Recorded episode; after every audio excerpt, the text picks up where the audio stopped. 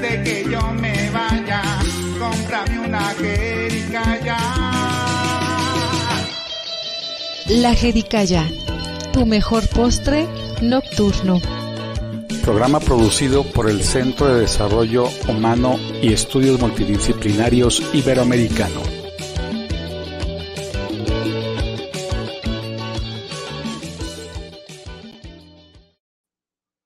Muy buenas noches, tengan todos, todas y todes. Los saluda como siempre su amigo Mario Cervantes. En los controles, nuestro buen amigo Israel Trejo, en un programa más de La Jericaya, desde los micrófonos de Guanatos. Y bueno, pues el día de hoy, viernes 16 de febrero, tenemos un tema muy especial. El tema pues todavía se respira aquí en el ambiente, el amor, porque hace unos días fue Día del Amor y la Amistad. El 14 de febrero, Día de San Valentín, pues es un día que, como lo marca la mercadotecnia, pues es un día para celebrar. Obviamente para celebrar entre personas que nosotros estimamos, ya sea en un plano de amistad o ya sea también en un plano mucho más afectivo en el sentido de los sentimientos. Es el día de la, del amor y la amistad. Y bueno, pues la pregunta es, es un día realmente del amor y la amistad, es más la mercadotecnia. ¿Cuál es el origen de esta festividad? La celebración del Día de San Valentín data pues de un 14 de febrero que se remonta a Roma, Italia, donde se conmemoran, se empezó pues hace ya tiempo, siglos, la conmemoración de las obras benéficas hechas por San Valentín de Roma. Fue años después, siglos después, que comenzó a tener una, eh, pues, un tinte de cuestión comercial. Y para este día especial, para esta fecha, tenemos eh, el honor de que nos acompañe el presidente fundador de la Asociación Mexicana de Psicólogas y Psicólogos, el psicólogo José de Jesús Gutiérrez Rodríguez, al cual le damos eh, las gracias por acompañarnos el día de hoy. Muchísimas gracias. Un abrazo desde la virtualidad. Muchas gracias, Mario. Buenas noches. Aquí estamos con mucho gusto. Al contrario, gracias por acompañarnos. Y bueno, pues voy eh, brevemente a hacer una breve reseña. Él es eh, licenciado por la Universidad de Guadalajara, es maestrante de Psicología del Trabajo también eh, por la Universidad Autónoma de Querétaro, fue profesor de tiempo completo, secretario y director de lo que era la facultad. No sé si se sigue llamando facultad todavía o ya no. No, ya no, ya este, ahora es la carrera de psicología, pero ya en la Universidad de Guadalajara pues hay nueve centros universitarios que ofrecen la carrera. Antes era nada más la facultad de psicología, antes de la reforma universitaria. Estamos hablando de 1981 a 1994 donde también se ha desempeñado como profesor de tiempo completo y jefe del Departamento de eh, Clínicas de Salud Mental, eh, justo ahí en el Centro Universitario de Ciencias de la Salud de nuestra alma mater. Esto fue del 95 a 2020. Y bueno, pues ha sido vicepresidente fundador, cuatro veces presidente del Colegio de Profesionales de la Psicología del Estado de Jalisco y es presidente fundador del 95 al 2001 y presidente del 2018 al 2020 de la Federación Nacional de Colegios, Sociedades y Asociaciones de Psicólogos de México. Actualmente es presidente de la Federación, no sé si es correcto, eh, Jalisciense de Colegios, Academias y Asociaciones de Profesionistas. Y bueno, pues eh, a grandes rasgos eh, es un currículum mucho, muy extenso, que obviamente, pues, entre otras cosas, como académico, ha coordinado talleres nacionales, ha participado en la elaboración como coautor de planes nacionales de desarrollo, este, ha sido, pues, obviamente, director y general actualmente en, en Centro de Servicios Psicológicos para el Desarrollo Integral y el Bienestar, y bueno, pues su línea de trabajo por más de 30 años es la psicoeducación, que es como la prevención de problemas y promoción de la salud y el bienestar, ¿es correcto? Así es, Mario, así es, efectivamente. tengo un problemita con la cuestión, no sé qué me ocurre con lo de mi cámara, de repente se va y se viene, espero que ya nos permita otra vez la imagen, pero bueno, mínimo se escucha bien el audio. Este, para empezar por el principio, con esta fecha eh, que tiene que ver pues con esta festividad importante, eh, ¿cómo se ve el amor desde la psicología? ¿Qué es el amor en términos psicológicos?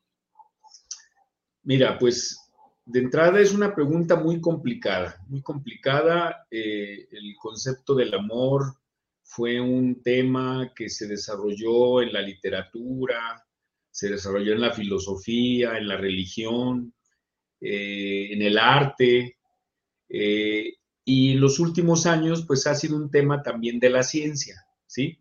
Y efectivamente el amor es una relación interpersonal eh, de tipo subjetivo que implica eh, una construcción de parte de las personas, una construcción de lo que consideran que es el amor. Porque si algo nos debe quedar claro es que este tema del amor, pues es un, tema subjetivo totalmente, ¿no? Y es un tema que, que lo han vivido las personas de distintas maneras a lo largo de la historia de la humanidad y en el presente también tendríamos que diferenciar que hay distintos tipos de amor, ¿no? Hay eh, lo que podría ser el amor fraterno, este, el amor entre hermanos, el amor filial de los padres y los hijos y de los hijos a los padres. Eh, también, ¿por qué no? A veces podemos decir que amamos a nuestros amigos. Eh, lo que pasa es que muchas veces se entiende que el amor va orientado principalmente a otra persona que es la pareja, ¿no? Y lo que sí nos debe quedar claro hoy en, hoy en día es que esa relación interpersonal, eh, pues la verdad es que cada quien la construye de distintas maneras. Por ejemplo, eh, hoy ya no, ya no necesariamente tenemos que hablar de, amor entre un hombre y una mujer. También hay relaciones amorosas entre un hombre y un hombre, entre una mujer y una mujer, puede ser ya no nomás entre dos sujetos, sino entre tres o más sujetos, que inclusive, eh, fíjate lo interesante, Mario, que todas estas cuestiones, si lo vemos desde la cuestión religiosa, eh, pues eh, todavía cuando en nuestra visión judío-cristiana, cuando se casan las personas, si te recuerdas, el ritual dice que los declaran unidos por siempre y para siempre en la muerte y en la enfermedad, en la, muerte, en la salud y en la enfermedad, este, por el resto de sus vidas, ¿no? Entonces pareciera que esa relación amorosa va a durar toda la vida. Y lo cierto es que los tiempos han cambiado, las formas de construir las relaciones amorosas cambian, eh, de tal manera que hoy ya no podemos considerar que, que, una relación de pareja dura toda la vida, un matrimonio, ¿no? Este, sino que también inclusive están cambiando las cosas. por ejemplo, eh, generalmente cuando dos personas se aman, eh, se pueden casar pueden no casarse, pueden vivir en unión libre.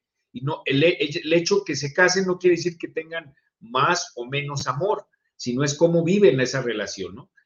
Eh, los tiempos han cambiado tanto que hoy precisamente, por ejemplo, aquí en Jalisco hay una iniciativa de ley que está en estudio en el Congreso del Estado para eh, impulsar la figura de matrimonio por tiempo determinado, ¿sí? Es decir, que las personas a lo mejor son, están muy, muy metidas en la, en la relación erótico-afectiva, eh, pero están conscientes de que a lo mejor no dura mucho. Entonces pueden casarse por una, esa, esa iniciativa se plantea de que se casen por un año, dos años, hasta cinco años.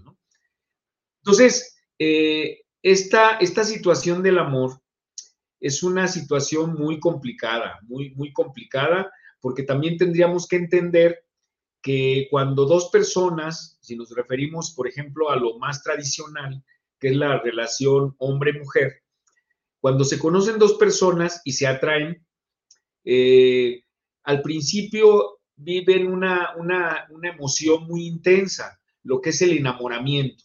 ¿sí? Y en el enamoramiento, las personas todavía viven una situación más sensual. este, después de meses, en ocasiones hasta de años, se empiezan a conocer más profundamente y entonces eh, ya empieza a haber ciertas contradicciones y lo que muchas veces las personas añoran es aquel sentimiento que vivían en la, en la etapa del enamoramiento y entonces dicen, ya se nos acabó el amor, ahora ya está siendo costumbre. Entonces ahí volvemos a, volvemos a la pregunta, entonces, ¿qué es el amor? Porque el amor luego a veces sentimos, eh, sentimos que lo, relacionamos el amor al enamoramiento y en ese momento es toda una serie de situaciones psicofisiológicas y sociales que, que, que implican que la pareja viva una sensación muy agradable, este, muy intensa, pero que no es permanente, sino que después de un tiempo va, va a cambiar, ¿no? Entonces, en concreto, la relación amorosa varía de persona a persona, varía de cultura a cultura, varía de tiempo en tiempo y, podemos decir que entonces para, para abordar la, for, la relación amorosa tendríamos que estudiar a los sujetos que están en ese vínculo amoroso. ¿Y cómo podríamos nosotros eh, definir el, por qué es que se ama a una persona? O sea, obviamente, pues podríamos decir que es un sentimiento, entonces hay esa necesidad de sentirnos amados. Bueno, eh, ciertamente el ser humano es un ser social. Y entonces, como ser social, nosotros necesitamos relacionarnos con otras personas. Hay personas con las que vivimos esa relación de forma más intensa y hay otras personas con las que las vivimos de manera menos intensa, ¿no? Eh, y en ese sentido, en ese sentido, eh, cuando hablamos de, esta relación amorosa, pues la verdad es que vamos, tenemos que entender cómo están construyendo esa, esa, ese concepto, cómo están construyendo esa idea, amor, esa idea del amor la, persona, ¿no? Porque, por ejemplo, eh, con muchas, hay muchas frases que ilustran de cómo lo han pensado distintas personas, ¿no? Recordarás, Mario, que hay una, una canción, una melodía que se llama El amor es una cosa esplendorosa, ¿no? Que es una, una, una visión, ¿no? De, de algo maravilloso. Y en esa concepción no caben los desencuentros. Y en las relaciones interpersonales, incluyendo las relaciones amorosas, claro que hay desencuentros, claro que hay crisis, claro que hay en ocasiones luchas por el poder. Y entonces, en esas concepciones idealistas, pues no cabe esta, esta concepción más, más subjetiva. Eh, también hay quien dice que en la relación amorosa decía la Madre Teresa de Calcuta, hay que dar hasta, hasta, hasta donde duele. Y nosotros no estamos de acuerdo con eso. Eh, en una relación amorosa es una relación de intercambio, es una relación en donde le pone uno y le pone el otro. Y es una, una relación en la que implica que los dos sujetos que están involucrados en la relación amorosa, ya lo mencionaba, puede ser tradicionalmente es el hombre y la mujer, pero también en una relación amorosa puede ser que sean dos hombres o dos mujeres, ¿sí? O más, o más personas, ¿no? Y puede ser que se quieran y se, y se amen, ¿sí? La, aquí lo que, lo, que, lo que nosotros entendemos es que le hemos dado a esa relación, cuando hablamos de amor, lo, lo, lo entendemos como una relación más intensa, más profunda, ¿sí? Pero también vienen problemas, porque a veces en, ese, en esa concepción se, se promueve una visión este, muy materializada, en donde la otra persona es de mi propiedad, eh, yo me apropio de la otra persona y empiezo a relacionarme con la persona como si fuera un objeto. Y ahí ya también, eh, ahí genera, generan problemas. Entonces, eh, esta situación del amor, este, a veces nos hace cometer muchos errores. Fíjate, Mario, los psicólogos desde hace muchos años, en una empresa, cuando se va a contratar a una persona, se hace selección de personal. Y esa selección de ese personal eh, tiene que ver con buscar a la persona más adecuada para un determinado puesto, para una determinada función. ¿Sí? Eh, y entonces se hacen estudios psicométricos, entrevistas, el, estudio de la hoja de vida, entre otras cosas, para valorar a los sujetos. Lo que yo digo es que también sería muy importante poder hacer una, una selección o una evaluación de las personas para ver si nos involucramos en una relación amorosa, ¿sí? Porque ahí van a coincidir o tienen que ver desde los proyectos de vida que tienen cada uno de los dos, cuáles son las funciones que van a cumplir en la relación, ¿Cuáles son los, los valores y los principios en los que se sustenta la relación? Y entonces, eso eh, muchas veces, pues se define por, por intereses económicos. Ya con la, con la inteligencia artificial existe ya la posibilidad de que uno obviamente puede seleccionar apoyándose de un programa donde dice quién es más compatible. De hecho, hay aplicaciones en tecnologías donde se dice hiciste match porque conforme a tus intereses, lo que vas contestando en el cuestionario, la otra persona de repente el programita te dice, ¿sabes qué?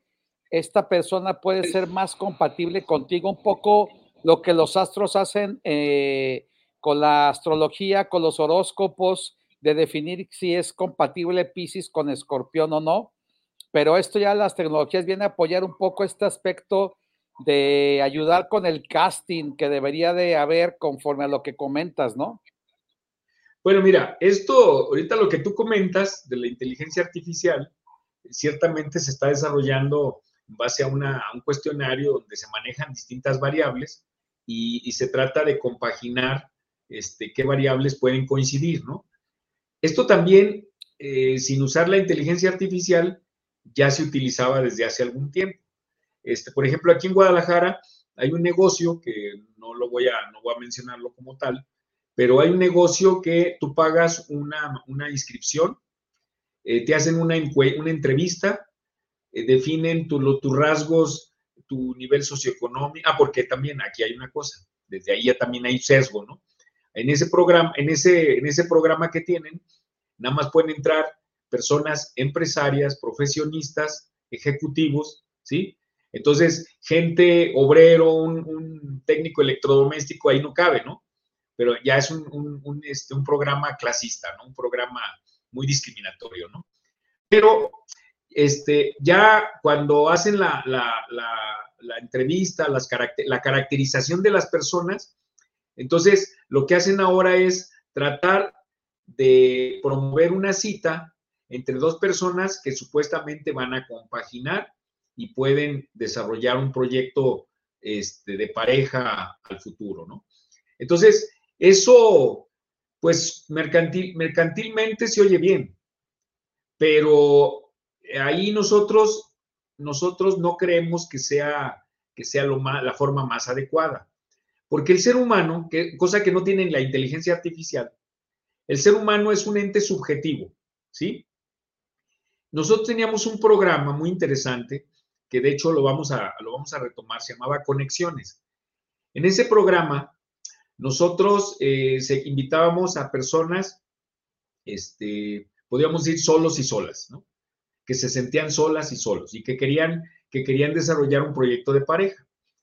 En ese programa, que en una primera versión duró como un año, cinco meses, con sesiones quincenales, una vez a la semana, perdón, una vez, eh, un, viernes de cada 15 días durante un año, cinco meses, había tres ejes de trabajo de los sujetos. El primer eje era de desarrollo personal, basado en la premisa que una persona que quiera una relación amorosa no es aconsejable, no es lo adecuado entrar a la relación estando mal, ¿sí? Si es una persona este, con baja autoestima, eh, que no controla los impulsos, muy estresada, esos elementos no van a ser muy favorables, primero para ella y después para la relación, ¿no? Entonces, en ese eje, en ese eje, en ese primer eje de trabajo, lo que se buscaba era que la persona tuviera clara su proyecto de vida, para empezar. Porque cada persona, hay quien le apuesta todo, no a la relación amorosa, le apuesta todo, y más en estos, en estos tiempos que vivimos, le apuesta sobre todo al éxito económico y al prestigio social. Le pone todo su tiempo, toda su energía, todos sus esfuerzos a ser exitoso económicamente y a tener un gran currículum, un gran prestigio social, ¿no? Entonces, si, si ya se maneja desde esa perspectiva, el, la perspectiva eh, de ese sujeto, de esa persona en la relación, no nos dice que vaya a haber buenas perspectivas, ¿sí? ¿Por qué? Porque en una relación amorosa implicaría que sin negar la importancia que tiene el trabajo, sin negar la importancia que tiene la familia, la familia de origen, sin negar la importancia que tiene la educación, sin negar la importancia que tiene la salud, ¿sí? También tiene dedicarle tiempo, dinero y esfuerzo a la persona amada, ¿sí? Entonces, eso es parte de un proyecto de vida y que si la persona, eh, si realmente su proyecto está orientada a hacer eh, todo su tiempo, dinero y esfuerzo, lo va a orientar a la cuestión del éxito económico, pues no va a haber una buena perspectiva, ¿no? En ese sentido, e, en, ese sentido ¿qué, porcentajes, pensando más o menos eh, del 1 al 100, cuánto habría que dedicarle, si se pudiera pensar así, a la pareja, cuánto al trabajo, cuánto al, no sé, cómo se repartiría para que fuera una relación sana, por decirlo de algún modo mentalmente? Ok, mira, primero déjame decirte que este, el Instituto Mexicano de Psiquiatría hizo un estudio muy interesante sobre la infidelidad, ¿sí? Este, porque esto nos va a llevar a lo que, a lo que tú preguntas de los tiempos, ¿no? los, y las energías, la energía que le debes dedicar, ¿no?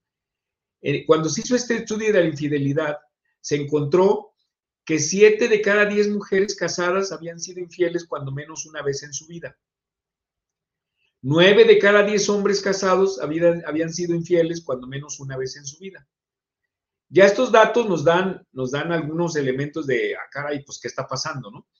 Pero lo más interesante fue cuando les preguntaron por qué habían sido infieles.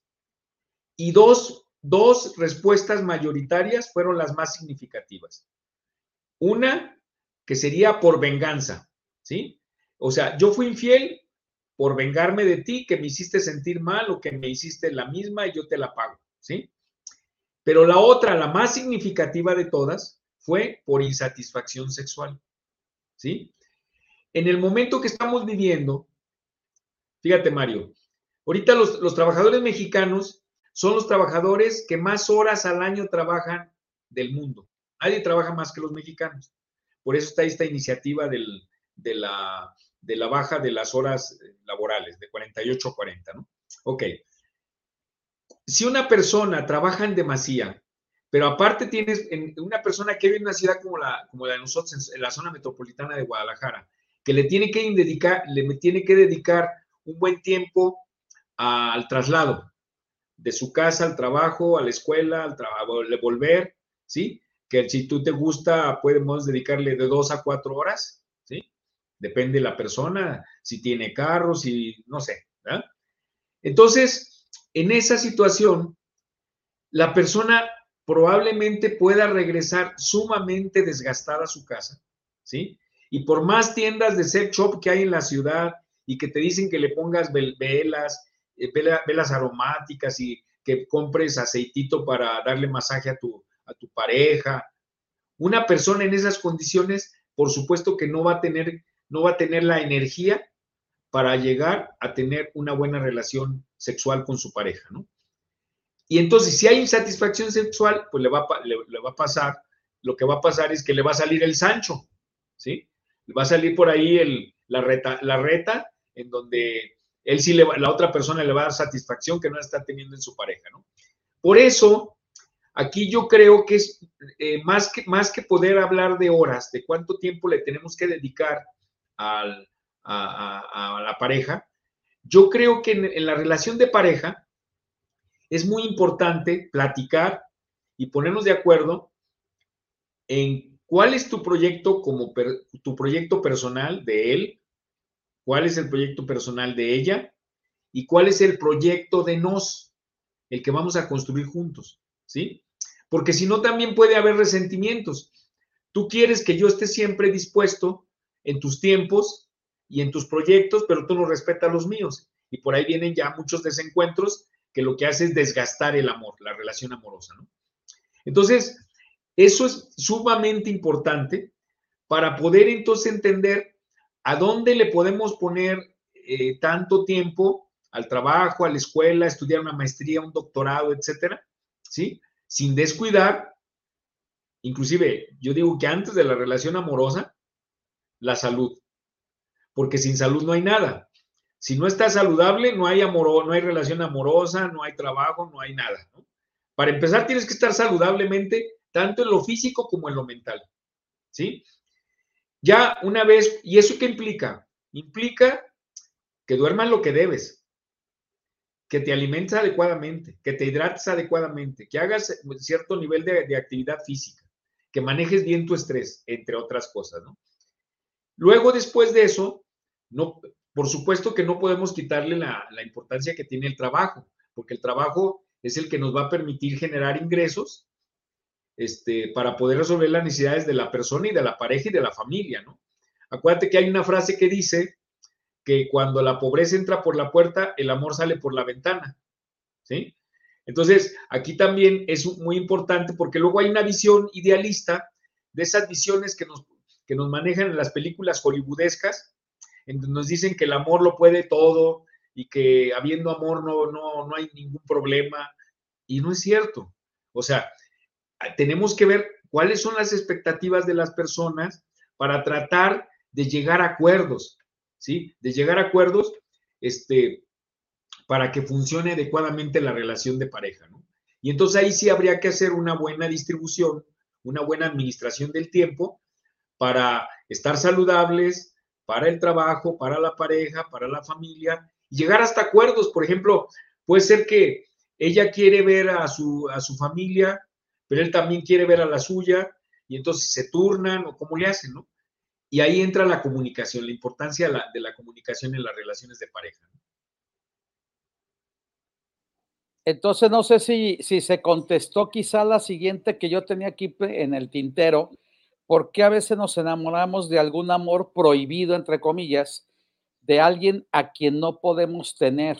A lo mejor igual esta insatisfacción o hay algunos otros factores, porque puede darse el caso de que nosotros podemos confundir el amor con deseo sexual, por ejemplo, ¿no?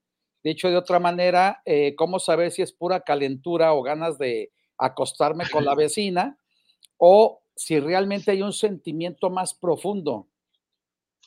Mira, Mario, este, fíjate que por eso hablaba de la importancia de tener elementos para poder este, seleccionar y determinar con quién nos vamos a involucrar erótica y afectivamente, ¿no? Porque este, se estima, se estima que, que una de cada 100 personas es una persona psicópata, ¿sí? Y entonces el psicópata, una de sus características que es sumamente manipulador, y entonces cuando una persona entra ingenuamente a una relación con esa persona, el pronóstico es pésimo, ¿no? Porque va a ser manipulada, va a ser maltratada psicológicamente, entre otras cosas, ¿no? Entonces, lo mismo va a suceder, lo mismo va a suceder que, eh, por ejemplo, hay hombres que a lo mejor no andan buscando una, una, compañera, andan buscando a la sustituta de la mamá. ¿Sí me voy a entender? A veces hay, hay, hay quien le reclama a la esposa, es que tú no haces la sopa de arroz como la hacía mi mamá. ¿Será que no es tu mamá? Este, es que tú no, no planchas como las camisas como las planchaba mi mamá. Pues no te casas con tu mamá y hay quien lo hace, ¿no? Lo mismo, lo mismo pasa de la mujer, a veces anda buscando al papá, ¿sí? Eh, al quien le dirija la vida, este, quien le diga esto se puede, esto no se puede, etcétera, ¿no? Hay casos más graves y, en esto, esta cuestiones del amor, fíjate Mario, hay, hay un libro muy interesante eh, de una antropóloga que hizo un estudio en el estado de Tlaxcala el estado de Tlaxcala es el estado es generador número uno de padrotes en el país. Y lo que encontró en este, en este estudio fue algo sumamente interesante. Encontró la metodología que usa el padrote para enganchar a las chicas, para luego meterlas al comercio sexual, ¿no? ¿Qué encontró? Fíjate, cuestiones perversas, ¿no?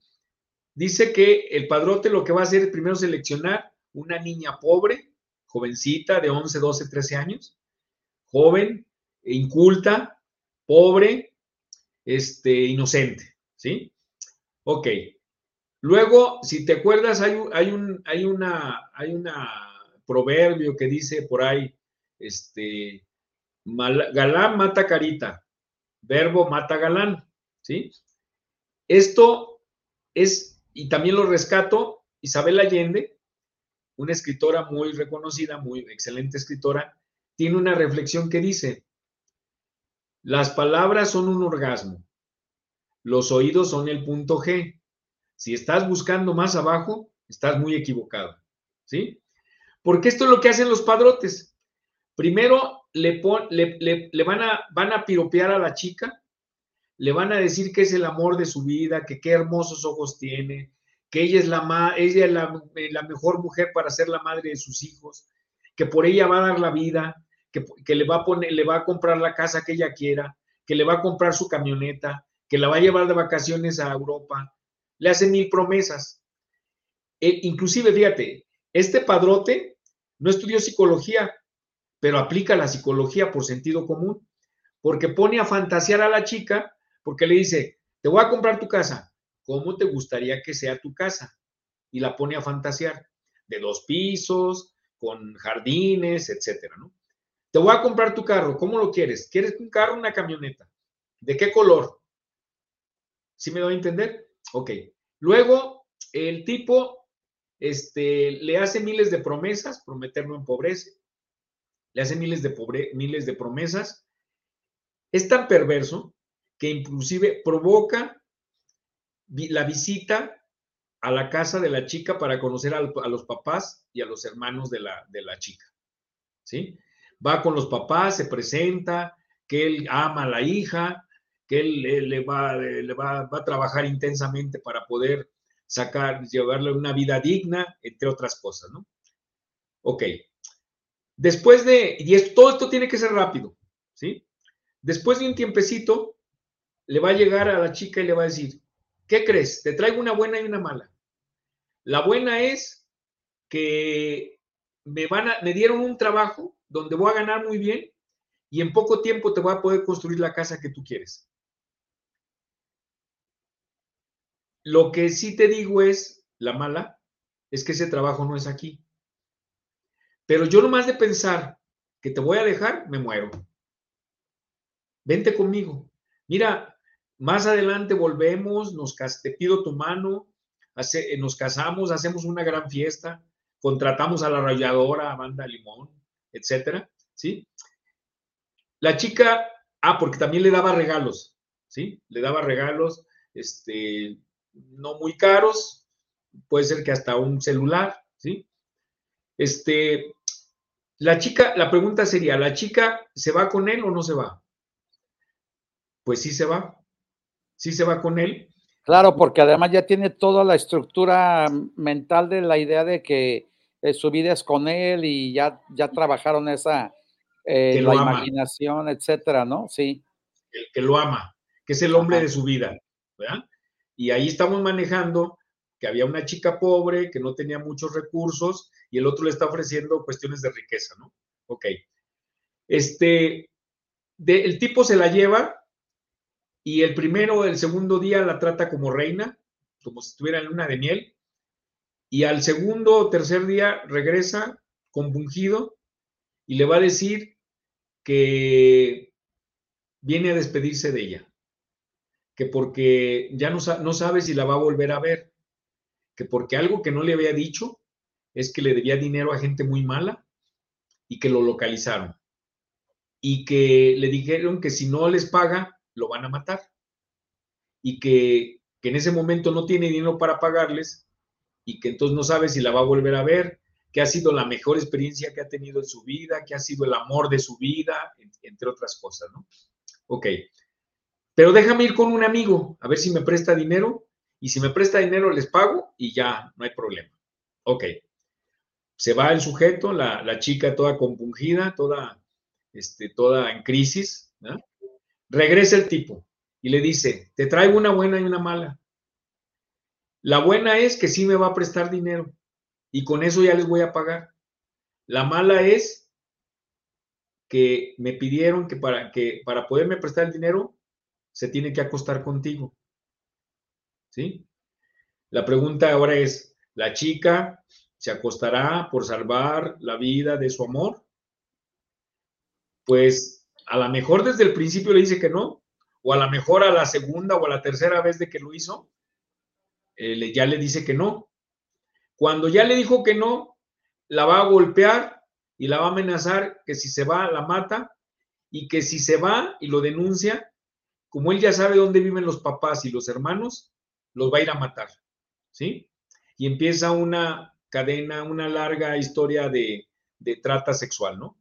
Ahí, cuál, qué, ¿qué pasó? La chica lo amaba, pero no supo con quién se relacionó. Un tipo, un sociópata, una persona que, que la chica era muy inocente. El problema, Mario, es que hoy estamos entrando, o bueno, históricamente, las personas hemos entrado a relaciones, a relaciones interpersonales con el propósito de establecer una, un proyecto de pareja o un proyecto de relación amorosa, ¿sí? Pero en forma muy ingenua, sin rescatar lo que hoy nos brinda la investigación, que es cómo podemos caracterizar una persona, ¿sí? Eh, y qué elementos, o sea, una persona, aquí entran, fíjate, entran aspectos muy interesantes, porque no nomás entra la construcción psicosocial de, lo que construye la persona, de, su pareja, de lo que es su pareja, ¿no? De lo que va, quiere que sea su pareja. También entran las cuestiones biológicas, ¿sí? Este, entran cuestiones biológicas como las características físicas del sujeto, pero luego las características básicas del sujeto a lo mejor están relacionadas con historias, historias pasadas de la persona, ¿sí? También entran las cuestiones de, las feromonas, en donde hay ciertos humores de la persona que nos atraen más que, los de otra, ¿sí? Entonces, es una situación muy complicada, muy compleja, a la que yo, yo fíjate, yo la propuesta que hago es a una erótico-afectiva no podemos entrar nada más dominados por la hormona sino nos debe, sí, sí es importante la hormona, pero también debemos poner la neurona. Bien, eh, aquí me llama mucho la atención lo que comentas de que, bueno, entra uno a la relación de manera ingenua, etcétera, y luego empieza uno como a querer a la persona, pero luego dices, bueno, es que no estoy seguro si realmente me quiere o no me quiere. Como dice la canción, amar y querer no es igual. ¿Cuál sería la diferencia entre amar y querer a una persona? ¿Cómo distinguir esto de los niveles de sentimiento? Mira, eh, esos sentimientos pues también son construidos, ¿no? Son construidos, este, eh, eh, cualquiera de nosotros a lo largo de la vida ha conocido personas, si es una persona con en la que nos involucramos en una relación erótico-afectiva, este, algunas algunas personas vivimos una situación más intensa, con otras menos intensa, y ahí hay que, ¿qué ponemos? A la menos intensa le ponemos querer y a la más intensa le ponemos amar, ¿sí? Entonces, ahí es una situación muy complicada, ¿sí? Cuando en, la, en la, cuestión amorosa, eh, sí entra, por supuesto, la empatía, entra las características físicas de la persona, que también muchas veces las características van asociadas a otras cuestiones psíquicas, ¿sí? Este, pero ahí el cómo, el cómo vivimos esa relación y que también el cómo la vivimos depende de nuestra edad, porque cuando estábamos chicos vivíamos una relación muy ingenua, sin mucha experiencia, la, mayoría de las ocasiones, para bien o para mal, la primera experiencia nunca se nos olvida, ¿no? Y eso no quiere decir que a la primera persona la, si la amamos y a las otras las queremos, ¿no? Entonces, aquí, hoy la psicología te ofrece elementos, herramientas para cómo estar construyendo una relación amorosa, inteligente, apasionada, nutricia, ¿sí? Este, y no se trata de comparar hoy a quién quieres más o a quién quieres menos, y si lo quieres o la amas a la persona, ¿no? Sino más bien hasta qué punto esa, esa relación de pareja es satisfactoria para mí, es satisfactoria para la otra persona, en el entendido que siempre va a haber desencuentros, siempre va a haber problemas. ¿Cómo los vamos a abordar? ¿Cómo vamos a negociar hasta las cuestiones económicas? ¿Cómo vamos a negociar el cuidado de los hijos? ¿Sí? Hoy está, hoy en el mundo, por ejemplo, se está viendo que las mujeres mexicanas son las segundas, mujeres, las segundas eh, mujeres más estresadas del mundo, ¿sí? ¿Por qué? Porque lamentablemente en México, este, el proyecto de vida de la mujer, todavía hasta hace algunos años, se reflejaba en una frase que decía, la mujer como la escopeta cargada y atrás de la puerta, ¿sí? La mujer era para, se le educaba para ser ama de casa y ser, y ser quien criaba a los hijos, ¿sí? Después, por legítimo derecho y por necesidad, porque ya el salario del hombre ya no alcanzó para, para poder resolver los gastos de la familia, la mujer se incorporó al trabajo, pero el hombre no se incorporó en la misma medida a la crianza de los hijos y a los quehaceres domésticos. Aquí nosotros tenemos que preguntarnos, ¿quién está más estresado, el hombre o la mujer mexicana o mexicana? Y en este momento la situación es más crítica para la mujer. Obvio, porque eh, eh, carga con la doble jornada, ¿no? Así es, así es. Este, y ahora, todavía, lamentablemente, cada vez se está dando más el caso, no nomás que los dos trabajan, sino que hay a veces dos trabajos, en uno o en el otro o en los dos, para poder sobrevivir. Yo conocí una chica madre soltera que tenía cuatro trabajos y aparte estaba estudiando. Tenía afortunadamente el, apoyo de los, de los padres. El, compañero, en cuanto supo que estaba embarazada, se desapareció, ¿no? Se fue por los cigarros. Ahorita vengo, ¿eh? Y sí, oye, pero decías entonces que las mexicanas son las más estresadas. Estamos hablando, por ejemplo, que las argentinas o alguna otra nacionalidad latinoamericana no tienen el mismo nivel de estrés, no sé, las venezolanas, las cubanas, no, o sea, las mexicanas las desplazan. ¿Cuáles son como las características? las, más, las más estresadas son acá para, para Oriente, este, creo que era Tailandia, ¿sí? Este, eran las más estresadas, y después las mexicanas, ¿sí? Eh, pero eso tiene que ver, vamos, todavía en los setentas, todavía las universidades no tenían tantas mujeres estudiando una licenciatura. Hoy hay universidades donde ya la mayoría de alumnos de pregrado y posgrado son mujeres, ¿sí? En la misma Universidad de Guadalajara, si no estoy mal, el 52% de los alumnos son mujeres y el 48%, el 48 son hombres, ¿no? Luego, estudian, trabajan y, aquí sí necesitamos incorporar a los hombres a esos otras, que también, fíjate, claro, lo que también se está dando eh, ya el, la situación de que hay personas que ya no quieren tener hijos. Sobre todo los jóvenes ya no quieren tener hijos. ¿Por qué? Porque uno, ya no les alcanza para mantener a los hijos. Y dos, porque a veces ya no hay tiempo para poder cuidar a los hijos. ¿Cuántos casos estamos viendo de niños que los mayorcitos son los encargados de cuidar a los menores, ¿no? Y con todos los riesgos que puede implicar. O la computadora, de repente la, la internet es la nueva niñera, ¿no? Así, el, celular, les, dan videojuegos. les da videojuegos para que, este, pues, obviamente ahí se entretengan, ¿no? Sí, sí, sí. La verdad es que, fíjate, por eso también hoy eh, esta, este, esta concepción de la pareja tradicional, como la entendíamos, hombre, mujer, o este, y que se conocían, la lógica era, se conocen, llevan un noviazgo, se casan y hasta que se mueren, ¿no? y hoy ya, ya está cambiando.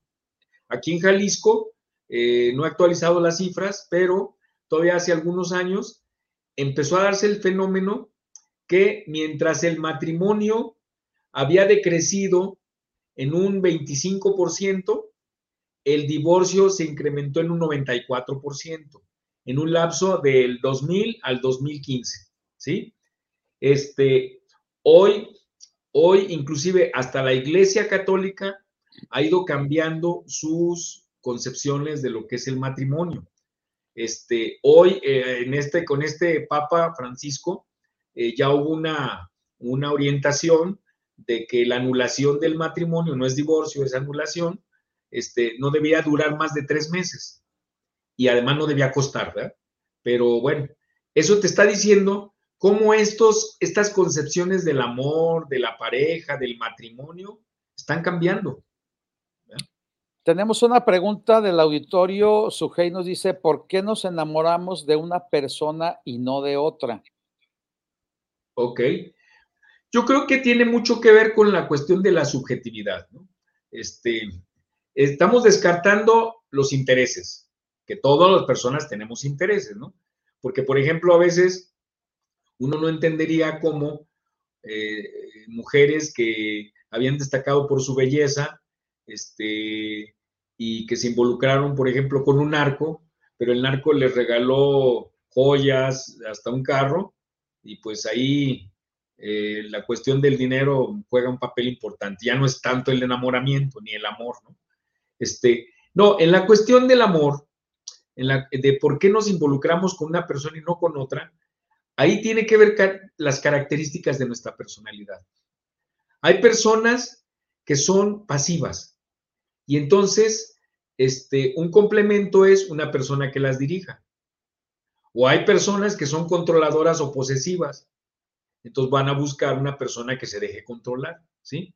Entonces, son situaciones, o, por ejemplo, hace rato lo mencionaba, un hombre dípico, este, que va a, andar, va a andar enamorado de su mamá, que no ha superado sus complejos de Edipo, pues va a buscar una mujer parecida a su mamá, ¿no? Pero entonces la, el, tipo de, el tipo de vínculo no va a ser el de una pareja, este, sino el de una relación madre-hijo, ¿no?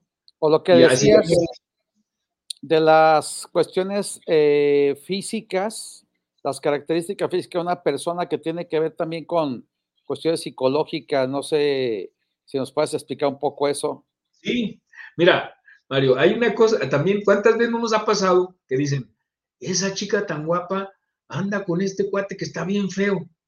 Ah, ¿Qué le dio? Ahí la culpa es de La Bella y la Bestia, esta película de Disney. ¿no? la bella y la bestia. Es una representación de lo que ya se, vivía, se había vivido, ¿no? O sea, sí. este, pero resulta que el, que el, el, cuate puede estar muy feo, este, sin, sin no se trata de, de, de, señalar que las personas con ciertas características valen menos, ¿sí? Pero en los, en los estándares eh, culturales, eh, podían decir, no, pues está chaparro, gordo, prieto, etcétera, ¿no? ¿Cómo anda con esta?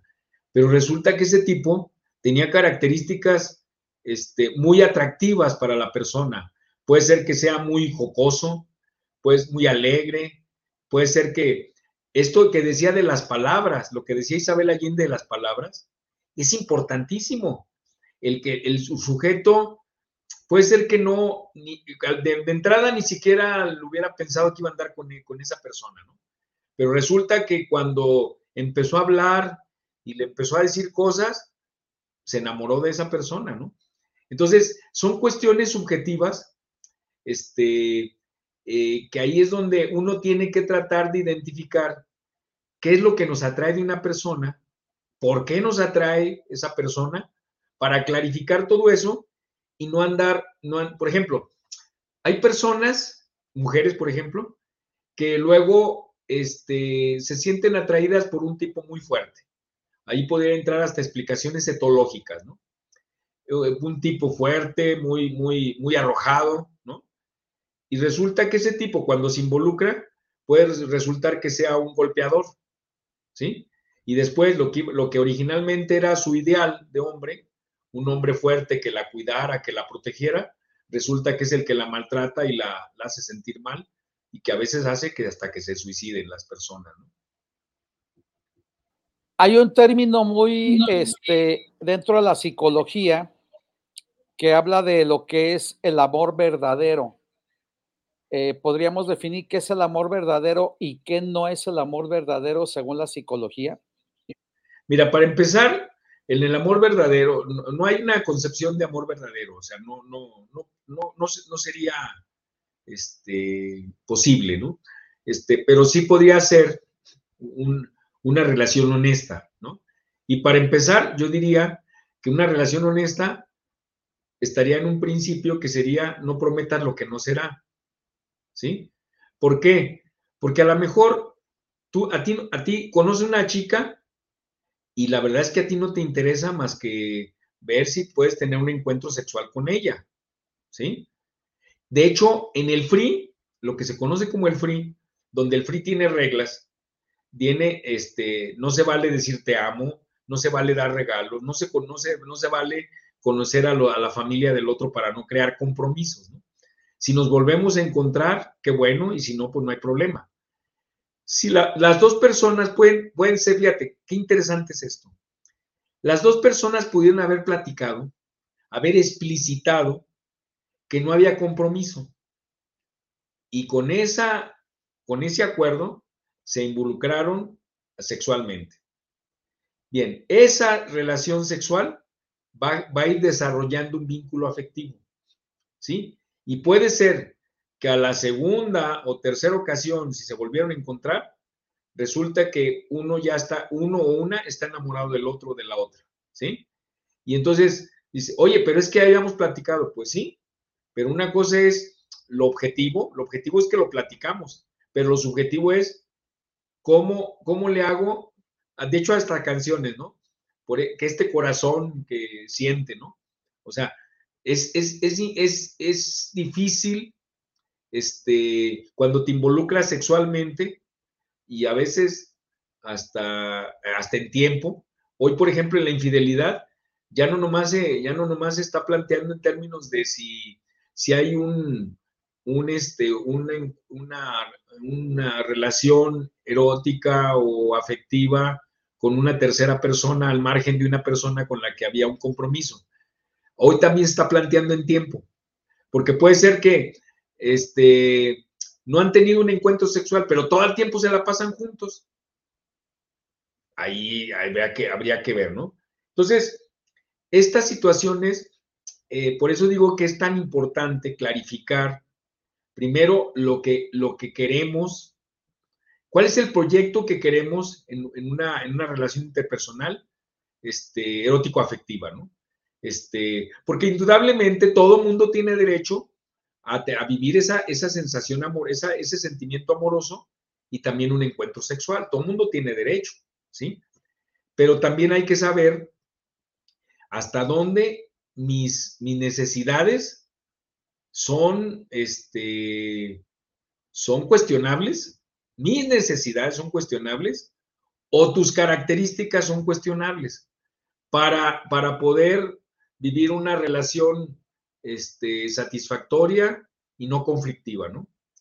Porque entonces la premisa es que el amor y la sexualidad nos deberían hacer feliz, felices, no infelices, no sufrir. Tenemos, oh, antes de que se os agote el tiempo, tenemos otra pregunta también de nuestro auditorio, eh, cosa que agradecemos a todas las cibernautas y, y este, que cada viernes se conectan. Dice Efraín, psicológicamente está mal satisfacer gustos sexuales, por ejemplo, un trío, te ocasiona algún problema mental eh, por la cuestión de que, como que está prohibido, eh, mi pareja no lo, no lo quiere hacer y se la está pensando del famoso trío. Mira, eh, si están de acuerdo, en esencia, no hay ningún problema. Hemos tenido casos, me recuerdo un caso de un, de un sujeto, un empresario, tenía una mujer muy guapa, este, y, y después de un tiempo a su esposa le pidió eh, que, tuviera, que se involucrara el socio de ella, el socio de él, con los dos, formar un trío. Este, en, un primer momento la mujer no quería, pero ante la presión del marido se dio, ¿no? Ok. Resulta que luego eh, se encuentran la esposa del socio y con, la, con la socia del sujeto este, este, y se caen muy bien y se empiezan a, empiezan a relacionar, ¿sí? Y resulta que luego ellas dos entran en una relación también erótica, entre ellas, ¿no? Total que ahí es una relación muy rara, muy, muy rara, pero todavía hasta ahí podíamos decir que era funcional, no, no había tanto problema, ¿no? ¿Cuándo generó problema? Cuando las dos mujeres conocen un ingeniero que trabaja en la empresa de los socios y se enamoran del, ingeniero. Y entonces ahí es donde entra la depresión, la ideación suicida del, primer hombre, ¿sí? Y donde acude a consulta porque ya estaba enamorada de un, de un, de un tercero, de un tercer hombre, ¿no? Entonces, aquí yo creo que la clave es muchas veces las personas eh, aceptan involucrarse en una relación de trío, eh, a veces por presión este, o por miedo, ¿sí? Y se involucran. Pero no siempre es así. Hay ocasiones que a, las dos personas lo acuerdan abiertamente, sin, amenazas, sin, este, sin ninguna presión, y si lo viven satisfactoriamente, pues es una nueva realidad. Este, no, hay, hay, un, hay un sinfín, ahorita hay como unas 10 o 12 eh, caracterizaciones de las relaciones erótico-afectivas. Por ejemplo, hay otro tipo de relaciones en donde somos marido y mujer, yo te permito a él o a ella que, que, que te involucres eróticamente con otro hombre, otra mujer, pero que no haya penetración. Ese es el acuerdo, ¿no? ¿Ok? Este, entonces, ahí yo creo que es clave para las personas ponerse de acuerdo que, pero yo creo que eso es desde el principio, debía platicarse. Por eso hablaba de la selección. Hacer una entrevista, hacer, hacer, como en un marco de una, entrevista, conocerse, preguntarse cosas que muchas veces no se preguntan por el que dirá pero que también esa información nos va, nos va a ilustrar qué características tiene esa persona y entonces ya depende de mí si, me, involucro o no. A mí me queda claro, porque hay personas que dicen, es que nunca voy a encontrar otro hombre, otra mujer como él o ella. ¿Sí? Tienes razón. Hay peores y hay mejores. Siempre. ¿no? Eh, por último, como ya se nos está agotando el tiempo, eh, ¿Hay algún dato de redes sociales, alguna cosa donde poderse comunicar, algún medio donde pudiera en un momento dado alguien que esté escuchándonos o viéndonos en la audiencia querer tener alguna terapia este, en lo personal con José de Jesús o a lo mejor la asociación tiene esta labor que también los colegios por obligación y ley hacen esta labor de, certificarse y luego de servicio social. No sé si tengan también esta otra cuestión de poder tener apoyo social, etcétera. Sí, como no, tenemos el Centro de Servicios Psicológicos para la Comunidad. Este es un centro que tenemos servicio económico, servicios profesionales y como bien dices, también tenemos servicios eh, prestados por prestadores de servicio social profesional, ¿sí? Eh, este centro está localizado en Montes Apeninos 973, en la colonia Independencia, muy cerca del Centro Universitario de Ciencias de la Salud, a dos cuadritas, ¿sí? Este, las personas que estén interesadas, eh, pues les podemos eh, programar una primera entrevista para ver el tipo de necesidad que tiene, lo podemos orientar, pero también tenemos servicios psicoeducativos, hay cursos y talleres Ahorita, por ejemplo, tenemos este, un, programa que se llama el Psicogym, que es una cuestión muy novedosa. Mira, al gym, mucha gente va al gym, ya está muy de moda el gym, ¿no? Al gym vas a hacer ejercicio físico, ¿sí? Al psicogym vas a hacer, vas a desarrollar conocimiento, a modificar actitudes, a desarrollar habilidades este, en el gym es para verte bien y para estar saludable. En el psicogym es para sentirte bien, para ser más productivo en lo académico y en lo laboral y para establecer mejores relaciones interpersonales. Cuando vas al gym, tú trabajas que los músculos de las piernas, los brazos, los hombros, bajar la barriga, etcétera, ¿no? En el psicogym vas a trabajar tu autoestima, tu proyecto de vida, tus habilidades sociales, este, inclusive elementos para lograr desarrollar un proyecto de pareja amoroso, inteligente, apasionada y nutricio. ¿Sí? Entonces ahí estamos con todo gusto. Gracias. nos, pueden realizar. ¿Alguna cuenta en Facebook donde la gente pueda contactar? Sí, ahorita por lo pronto pueden contactarnos este, eh, en, mi Face, José Gutiérrez. Eh, José Gutiérrez. Eh, también nos pueden, bueno, bueno, doy un teléfono, ¿no? Triple tres, triple tres, seis, seis, siete, cuarenta y seis, cincuenta y cinco. Con todo gusto los orientamos y les programamos una, una cita para que puedan, de acuerdo a sus necesidades, ofrecerles los servicios que, brindamos a la comunidad.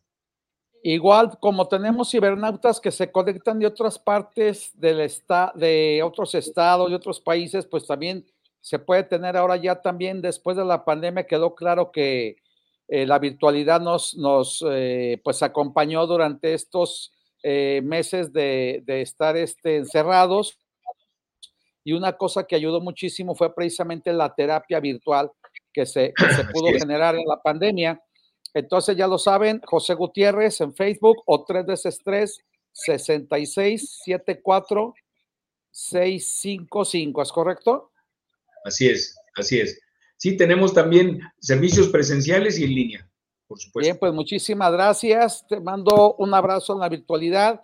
A ustedes, nuestros estimados cibernautas, los esperamos el próximo viernes. Tenemos un tema muy interesante, cómo se vive en la zona costa de Jalisco. Hablando de la amistad, tenemos un buen amigo que se conecta con el próximo viernes 23 precisamente para hablar justo del estilo de vida en, en, el mar, que dicen que la vida es más sabrosa. Había que ver qué, hay de cierto en eso.